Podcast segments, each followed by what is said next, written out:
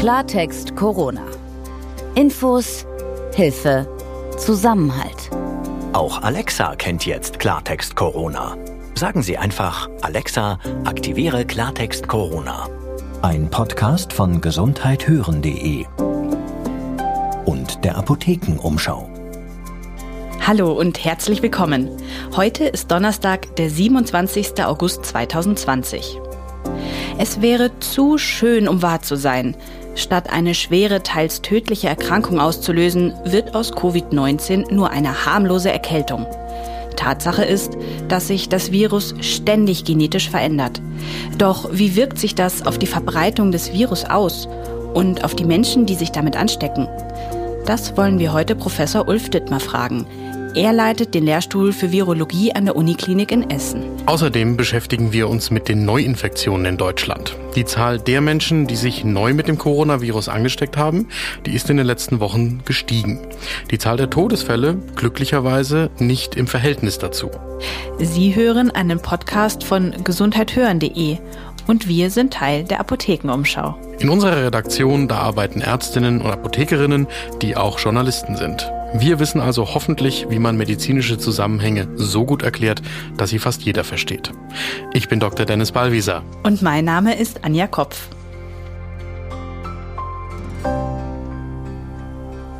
Dennis, die Zahl der Neuinfektionen hatte sich in Deutschland ja bei unter 1000 eingependelt gehabt. Jetzt steigen die Zahlen aber wieder. Letzte Woche haben wir zum Beispiel wieder die 2000er Marke überschritten. Und heute meldet das Robert Koch Institut etwa 1500 Neuerkrankungen. Was sagst du dazu? Ich glaube, dass das eigentlich eine erwartbare und von vielen Expertinnen und Experten auch so vorhergesagte Entwicklung ist.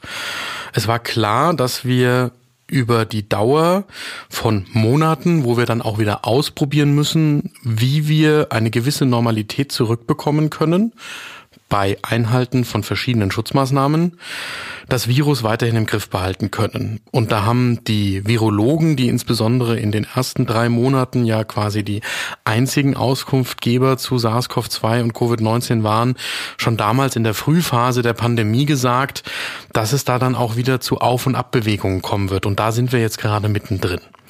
Das heißt, wir haben verschiedene Lockerungen zugelassen in den unterschiedlichen Bundesländern. Das hat die Politik entschieden, aber das ist ja auch öffentlich intensiv diskutiert worden. Und das heißt, natürlich gibt es jetzt dann auch im Vergleich zu der Situation, wo wir die restriktiveren Ausgangsbeschränkungen hatten und der direkten Zeit danach, wo auch alle noch sehr, sehr vorsichtig waren, wieder mehr Möglichkeiten, sich mit SARS-CoV-2 anzustecken. Gleichzeitig sind wir in der glücklichen Situation, dass die Verbreitung, also das aktive Virus in der Bevölkerung niedriger geworden ist, eben durch die restriktiven Ausgangsbeschränkungen, die wir im März insbesondere erlebt haben. Und gibt es Erkenntnisse darüber, woher diese Neuinfektionen kommen? Es ist so viel über Menschen, die aus dem Urlaub wiedergekommen sind, geredet worden. Und ich bekomme das Gefühl, dass das Virus vor allem aus dem Ausland mitgebracht wird. Das ist das, was wir auf jeden Fall auch in der Berichterstattung in den Medien wahrnehmen. Auch bei uns auf der Webseite von apothekenumschau.de kann man das so nachlesen. Und das ist auch im Moment die Bewertung, glaube ich, die die meisten Experten auch teilen würden. Ähm, es gibt dazu eine ganz interessante Auswertung, die das Robert Koch Institut in dem epidemiologischen Bulletin veröffentlicht hat. Das ist ein Nachrichtenblatt, das, glaube ich, sonst wirklich nur an Infektionskrankheiten interessierte Journalistinnen und Journalisten vor allem neben den Medizinerinnen und Medizinern lesen. Aber im Moment ist das auch für die Allgemeinheit vielleicht interessant. Das erscheint im Druck eigentlich erst äh, Mitte September, aber die haben das jetzt schon online äh, reingestellt. Und da gibt es zum Beispiel eine schöne Grafik und interessierte Hörerinnen und Hörer können die sich auch runterladen. Du packst das nachher in die Shownotes von dieser Folge, dann muss man gar nicht auf die Website vom RKI gehen und das da suchen. Auf jeden Fall. Was man da dann sehen kann, ist, ich beschreibe das jetzt einfach mal zum Hören, da wird farblich unterschieden nach den Meldewochen, also von Beginn des Jahres bis jetzt, ja, nach Kalenderwochen ist das unterteilt. Und die haben da so einen Farbcode drüber gelegt, alles was quasi sich zu Hause oder in Alten- und Pflegeheimen oder zum Beispiel auch in Flüchtlingsheimen oder Wohnheimen an Infektionen getan hat, das ist eher blau äh, eingefärbt. Und alles was zum Beispiel am Arbeitsplatz passiert, also wo nach einer Labortestung eben eine Infektion da war und dann hat man gefragt, äh, wo kann das jetzt gewesen sein und man ist dann auf den Arbeitsplatz gekommen, das ist dann grün eingefärbt. Und da sieht man einfach schon vom Anschauen dieser Grafik her sehr eindeutig, äh, zu Beginn der Pandemie war das alles bläulich, also das ist vor allem im privaten Umfeld passiert und jetzt ist das grünlich, jetzt passiert das wieder am Arbeitsplatz oder erstmals am Arbeitsplatz. Und das ist eine neue Situation, die wir natürlich auch dadurch haben, dass wir eine ganze Zeit lang, nämlich in den ersten drei bis vier Monaten der Pandemie, sehr restriktive Beschränkungen hatten, so dass auch alle Arbeitgeber quasi so reagiert haben, dass sie, wer immer von zu Hause arbeiten konnte, zu Hause gearbeitet hat. Große Unternehmen haben quasi die Produktion heruntergefahren. Die Menschen sind nicht äh, in die Fabriken gegangen und haben dort gearbeitet. Und das ist jetzt alles wieder auf dem Weg, sich zu normalisieren natürlich unter Hygieneregeln, aber dennoch kommt jetzt da dann halt zu den, den Infektionen. Und das heißt, da findet eine Veränderung statt, wo wir auch erstmal abwarten müssen, was das dann wieder für die Meldezahlen heißt, für die Erkrankungsschwere heißt und auch für die den Zusammenhang mit den Todesfällen, da können wir gleich noch drüber sprechen. Aber dass es so einen Anstieg gibt, das war quasi vorherzusehen. Und jetzt geht es eben darum, wie reagieren wir auf diese Anstiege. Das hat man ehrlicherweise auch nicht vorherplanen können, weil man musste erst mal abwarten, wie es sich jetzt ergibt. Und jetzt kann man wieder situationsgemäß darauf reagieren. Du hattest ja vorhin auch schon die Todesfälle angesprochen gehabt. Und mir ist aufgefallen, die Zahl der Neuinfektionen, die steigt ja, aber die Zahl der Todesfälle, die das RKI ja auch jeden Morgen meldet, die steigt eben nicht im Verhältnis dazu. Gibt es denn dafür eine Erklärung? Ein möglicher Erklärungsansatz ist, dass vielleicht sich das Virus tatsächlich schon verändert hat und vielleicht das Virus schon in der Gesamtheit von den verschiedenen Mutationsständen des Virus nicht mehr so tödlich ist, wie es das noch im März war.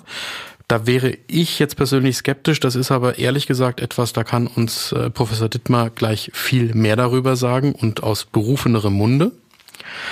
Eine andere Erklärung wäre das, worauf ich gerade bei dem Sprechen über diese Grafik vom Robert Koch Institut hingewiesen habe. Wenn es jetzt eben so ist, dass sich im Moment vor allem am Arbeitsplatz Menschen anstecken oder Urlaubsrückkehrer. Und wenn es in der Vergangenheit, in den letzten fünf Monaten so war, dass sich insbesondere in, äh, im häuslichen Umfeld, aber dann eben auch in Krankenhäusern und Pflegeheimen Menschen angesteckt haben, dann kann es einfach auch die Verschiebung sein von in der Vergangenheit waren es mehr Menschen, die Risikogruppen zugehörig waren. Jetzt sind es in der Summe mehr jüngere und weniger vorerkrankte Menschen. Da wissen wir mittlerweile auch, dass auch ein nicht schwerer Verlauf zu Folgeerscheinungen von Covid-19 führen kann und dann alles andere als eine harmlose Erkältung ist, ja, aber das würde eine Erklärung bieten für niedrigere Todeszahlen als zu Beginn des Jahres. Abschließend würde ich jetzt noch gerne von dir wissen, wenn ich jetzt die Menschen in meinem Alltag so betrachte, da wirkt es oft so, als seien sie sich der Gefahr des Virus gar nicht mehr wirklich bewusst. Sind denn die steigenden Zahlen aus deiner Sicht ein Trend und müssen wir uns da auf einen weiteren Anstieg im Herbst auch einstellen? Ich persönlich glaube tatsächlich, dass wir im Herbst nochmal einen Anstieg bekommen. Ich fürchte auch, dass wir nicht um nochmal striktere Maßnahmen herumkommen werden. Wie die dann auch immer aussehen, das weiß ich noch nicht genau. Und ich glaube, dass es ganz menschlich ist, dass man, solange diese Gefahr einem so nicht unmittelbar auch im eigenen Umfeld vorgehalten wird, das auch wieder verdrängt und dann wieder zum Alltag übergeht. Ich glaube auch, dass das ehrlicherweise eine gewisse Notwendigkeit ist. Mal den Vergleich gezogen, wenn ich jeden Tag ins Auto steige und irgendwo hinfahre, bewusst machen würde, so ganz aktiv, was mir da jetzt auf den Autobahnkilometern zum Beispiel alles passieren kann, dann wäre ich vermutlich in Panik, ja. Und es ist halt jetzt in dieser Pandemie ganz wichtig, dass man das trotzdem immer wieder bewusst sich vor Augen hält, dass das jetzt trotzdem wichtig ist. Aber das ist quasi ein aktiver Prozess, in den man jeden Tag wieder einsteigen muss. Und das ist schwierig, glaube ich, gerade über Wochen, Monate bis zu einem Jahr oder mehr. Das wissen wir noch gar nicht. Ich hoffe halt, dass es geht, ohne dass die Zahlen so dramatisch ansteigen müssen, dass wir wieder alle akute Angst kriegen, selbst betroffen zu sein oder dass eben die Kapazitäten in den Krankenhäusern nicht mehr ausreichen. Und das ist ja auch vielleicht eine Erklärung dafür. Ich treffe im Moment auch immer wieder Menschen, die sagen, kennst du überhaupt jemanden in deinem persönlichen Umfeld, der überhaupt an Covid-19 erkrankt ist? Und äh, glaubst du denn wirklich daran, dass das so ein Problem ist, wie das unter anderem von euch gerade so immer wieder thematisiert wird? Und jetzt ist es in meinem ganz persönlichen Umfeld so, dass ich tatsächlich zwei Menschen persönlich kenne, die nicht nur an Covid-19 erkrankt sind, sondern die auch lange auf der Intensivstation um ihr Leben gekämpft haben, die es glücklicherweise beide geschafft haben. Aber ich verstehe trotzdem jeden, der dieses Fragezeichen im Kopf hat. Und da kann ich nur immer wieder dran appellieren, dass man sich damit auseinandersetzt und vielleicht versteht dann, dass glücklicherweise die meisten Menschen in Deutschland niemanden kennen, der an Covid-19 erkrankt ist oder der auf der Intensivstation um sein Leben gekämpft hat. Und dass das aber eine Folge dessen ist, wie wir bisher mit diesem Virus umgegangen sind. Und ich hoffe, dass man dann eben auch für die Zukunft sich vornimmt, das weiterhin so zu tun. Dennis, ich danke dir sehr für deine Antworten. Gerne. Kommen wir nun zum zweiten Teil des Podcasts. Alle Viren haben die Fähigkeit zu mutieren, also ihr Erbgut anzupassen. Diese Fähigkeit hat auch das neuartige Coronavirus. So haben Forschende schon verschiedenste Veränderungen im Erbgut des Erregers festgestellt. Wie wirken sich diese Veränderungen aus? Was heißt das zum Beispiel für die Forschung an Impfstoffen oder Mitteln zur Behandlung der Erkrankung? Und kann es sein, dass das Virus möglicherweise ansteckender oder weniger ansteckender wird? Das wollen wir Professor Ulf Dittmer fragen. Er leitet an der Uniklinik Essen die Virologie und er erforscht das Virus auch in Zusammenarbeit mit Wissenschaftlerinnen und Wissenschaftlern in Wuhan in China. Professor Dittmer, ich danke Ihnen, dass Sie sich die Zeit für dieses Gespräch nehmen. Ja, guten Tag, gerne. Äh, zunächst einmal ganz grundlegend, ähm, können Sie uns erklären, was ich mir überhaupt unter der Mutation eines Virus vorstellen kann? Also was passiert denn da überhaupt? Ja, das ähm, ist eine genetische Veränderung. Also jedes Virus hat ja einen genetischen Code, der spezifisch ist für dieses Virus. Und ähm, das sind äh, letztendlich äh, sogenannte Sequenzen, Basensequenzen. Und wenn die sich verändern, ähm, entscheidend verändern, sprechen wir von einer Mutation. Und wie wahrscheinlich ist es eben, dass so ein Virus mutiert und dass das auch direkt Auswirkungen auf die Wirte, also auf uns Menschen hat? Ja, diese beiden Sachen müssen wir voneinander unterscheiden. Dass Viren ähm, mutieren und gerade auch RNA-Viren und SARS-CoV-2 gehört zu der Gruppe der RNA-Viren, ähm, das findet immer statt. Ähm, RNA-Viren sind genetisch sehr variabel. Ähm, da findet Evolution in Echtzeit statt. Die ändern sich dauernd. Ähm, dass das dann eine Auswirkung darauf hat, äh, wie es im Wirt sozusagen wirkt, das ist eine ganz andere Sache. Viele der Mutationen sind eher so, dass das Virus äh, davon keinen Vorteil hat und dann verschwinden solche Viren wieder. Ähm, aber da es so viele Veränderungen gibt, äh, können auch Viren dabei entstehen, die andere Eigenschaften haben, die eventuell für das Virus vorteilhaft sind. Was wären denn so die Vorteile eines Virus? Also welche Arten der Mutation würden sich denn dann durchsetzen? Ja, Viren äh, möchten möglichst äh, sich extrem stark vermehren und möglichst schnell andere Personen infizieren zu können. Das sind die beiden Hauptparameter, die wichtig sind für ein Virus. Eventuell, was auch noch wichtig ist, wenn eine Therapie ähm, zur Verfügung steht, also wir sehen das bei HIV, dann äh, verändern Viren sich so, dass sie therapieresistent werden, äh, damit sie überleben können, auch wenn eine Therapie angewendet wird. Wenn wir uns also jetzt nochmal ganz konkret ähm, SARS-CoV-2 ansehen, wie hat sich denn das Virus inzwischen verändert, seitdem es erstmals Menschen infiziert hat? Da haben wir noch keine sehr großen Erkenntnisse drüber. Also wir wissen, dass es äh, genetische Veränderungen gibt und man kann Viren von verschiedenen Orten der Welt auseinanderhalten. Ähm, es gibt auch äh, inzwischen Viren, da fehlen kleine Bruchstücke eigentlich der genetischen Information. Ähm, aber was das für Konsequenzen hat äh, jetzt für die Biologie des Virus ähm, und auch für die Interaktion mit dem Wirt, also dem Menschen in diesem Fall, ähm, das ist noch nicht klar. Da gibt es bisher nur sehr wenige Studien, sehr lokale Ereignisse, äh, wo da was beschrieben worden ist. Heißt es denn auch, wenn sich so ein Virus verändert, dass man damit vielleicht auch den Weg des Virus besser nachzeichnen könnte? Ja, das äh, kann man durchaus. Also mit diesen genetischen Veränderungen ähm, kann man zum Beispiel, wenn man die analysiert, und die kann man sehr genau analysieren, durchaus aufdecken, wer wen infiziert hat, eventuell, und wie sich das Virus dann in einer Infektkette weiterentwickelt hat. Solche Veränderungen kann man durchaus benutzen, um den Weg eines Virus nachzuzeichnen. Das ist möglich. Ähm, wenn wir jetzt über die Folgen einer möglichen Mutation reden, da denke ich an eine Meldung, die diese Woche aus Hongkong, Belgien und den Niederlanden kam. Da wurde nämlich gemeldet, dass Personen, die schon einmal an Covid-19 erkrankt waren, noch einmal daran erkrankt sind. Ist hier eine genetisch veränderte Variante des Virus die Ursache dafür? Ja, ob das die Ursache ist, ist nicht klar. Ähm, es wurde eben diese Genetik der Viren benutzt, um zu beweisen, dass das ein zweites, ein anderes Virus war. Äh, weil es gab vorher schon Fälle, wo das berichtet wurde, da war es aber das gleiche Virus, was nur wieder aufgetaucht ist in diesem Patienten. Ähm, also es wurde benutzt, um zu beweisen, das ist jetzt ein anderes Virus. Aber äh, wir wissen jetzt nicht, ob diese genetische Veränderung der Grund gewesen ist, weswegen diese Person nochmal infiziert werden konnte. Man muss auch sagen, bei diesen drei Fällen, bei einem Fall ist das eine Person, die hat einen schweren Immundefekt. Die konnte gar keine richtige Immunität aufbauen gegen die erste Virusinfektion, weil das Immunsystem nicht funktionierte. Und bei den beiden anderen Fällen war es so, dass bei der Zweitinfektion die Person nicht erkrankt ist. Das heißt, es hat zwar eine Zweitinfektion gegeben, aber die hat nicht zur Krankheit geführt. Und das ist ja, was wir auch unter Immunität verstehen. Ähm, auch wenn eine zweite Infektion erfolgt, es geht ja darum, dass das Immunsystem verhindert, dass eine Krankheit äh, entsteht. Und das hat auch in diesen beiden äh, Patienten letztendlich funktioniert.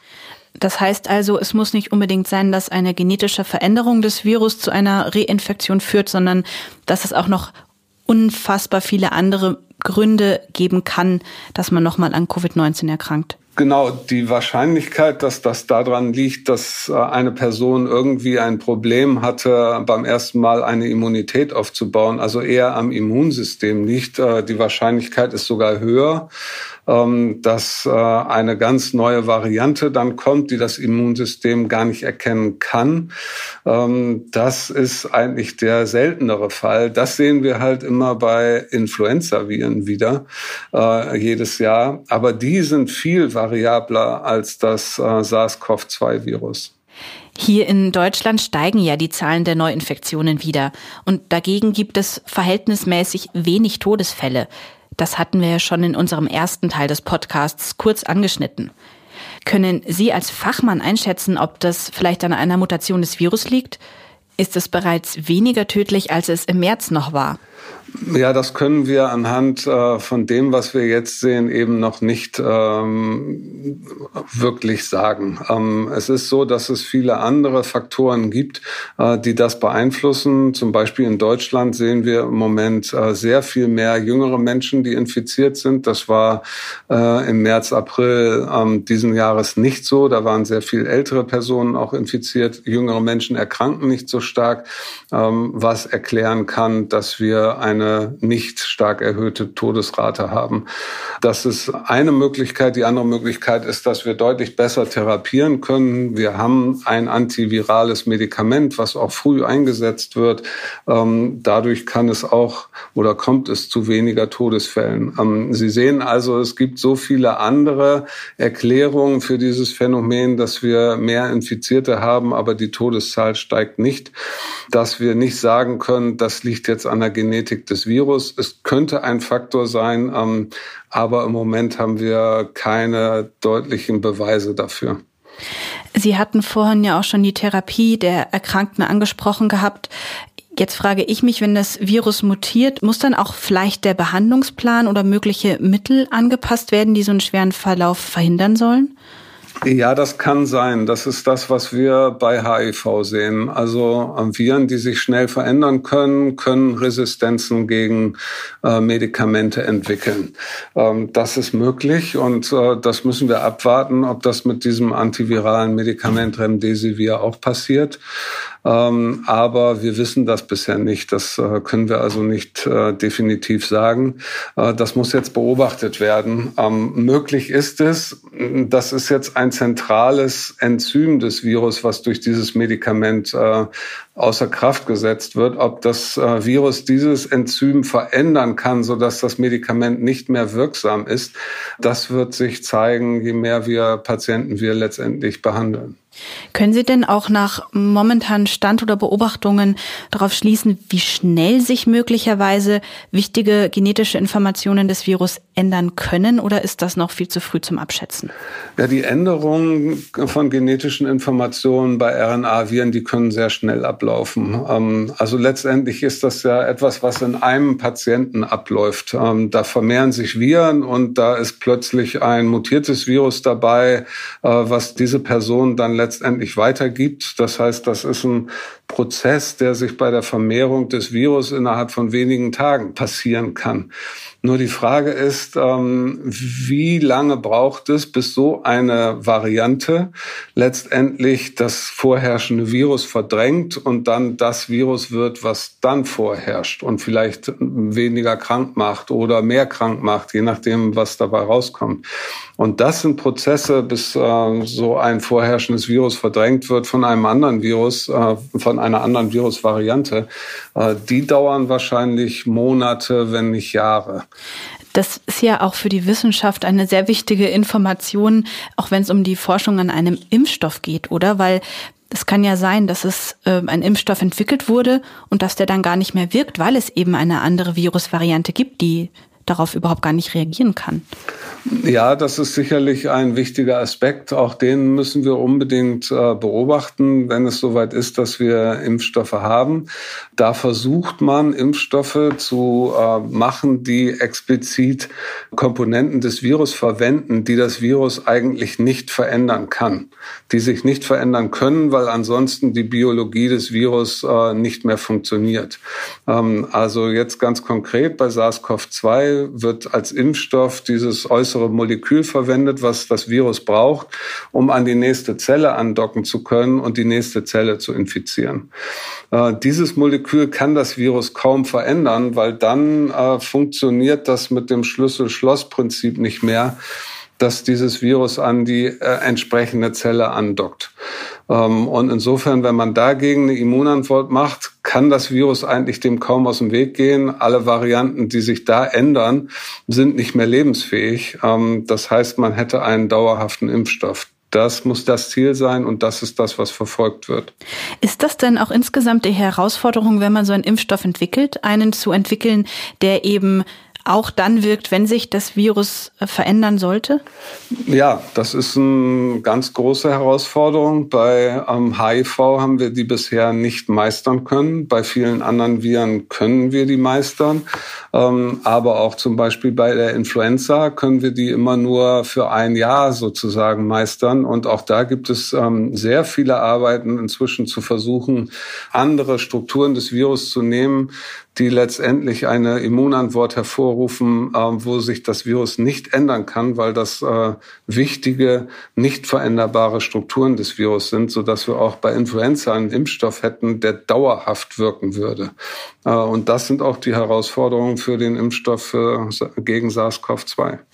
Wenn wir jetzt mal in die Zukunft schauen, dann wäre ja eigentlich das aller, allerschönste Szenario eben, dass das Virus irgendwann mal harmlos wird, dass das eben nur eine Erkältung auslöst, ähm, weder tödlich ist noch schwere Nachfolgeschäden mit sich bringt. Nach Ihrer eigenen Einschätzung, wie sehr können wir auf diese Variante hoffen oder ist es sogar eher so, dass das Virus gefährlicher werden kann? Was sagt da Ihre Erfahrung als Virologe? Also es ist so, dass das Virus ähm, sich ja am liebsten schnell verbreiten möchte. Ähm, das würde bedeuten, es möchte lieber in dem oberen Nasenrachentrakt sich vermehren und äh, dort sitzen hauptsächlich und nicht tief in der Lunge. Da, von da aus kann es sich nur schwer verbreiten. Und Und ein Virus hat eh kein Interesse daran, wenn man das so sagen darf, ähm, dass der Wirt stirbt, weil dann kann es sich gar nicht weiter verbreiten. Also vom Standpunkt der Evolution ähm, wäre es sinnvoll, wenn das Virus ähm, weiter oben im Nasenrachentrakt sitzt und weniger Krankheit verursacht, weniger schwere Krankheit. Also das ist das, was wir evolutionär erwarten würden. Aber wie lange eine äh, Zeitlinie ist, dass so etwas abläuft und dass so ein neues Virus letztendlich dann das jetzt vorherrschende verdrängt. Da sagte ich schon, das kann Monate, eher Jahre dauern. Da können wir, glaube ich, nicht drauf warten. Wir brauchen jetzt als äh, akutere Lösung für dieses Problem einen Impfstoff. Herr Professor Dittmar, ich danke Ihnen vielmals für die Zeit und für Ihre sehr ausführlichen und wirklich gut erklärten Antworten. Dankeschön. Ja, sehr gerne.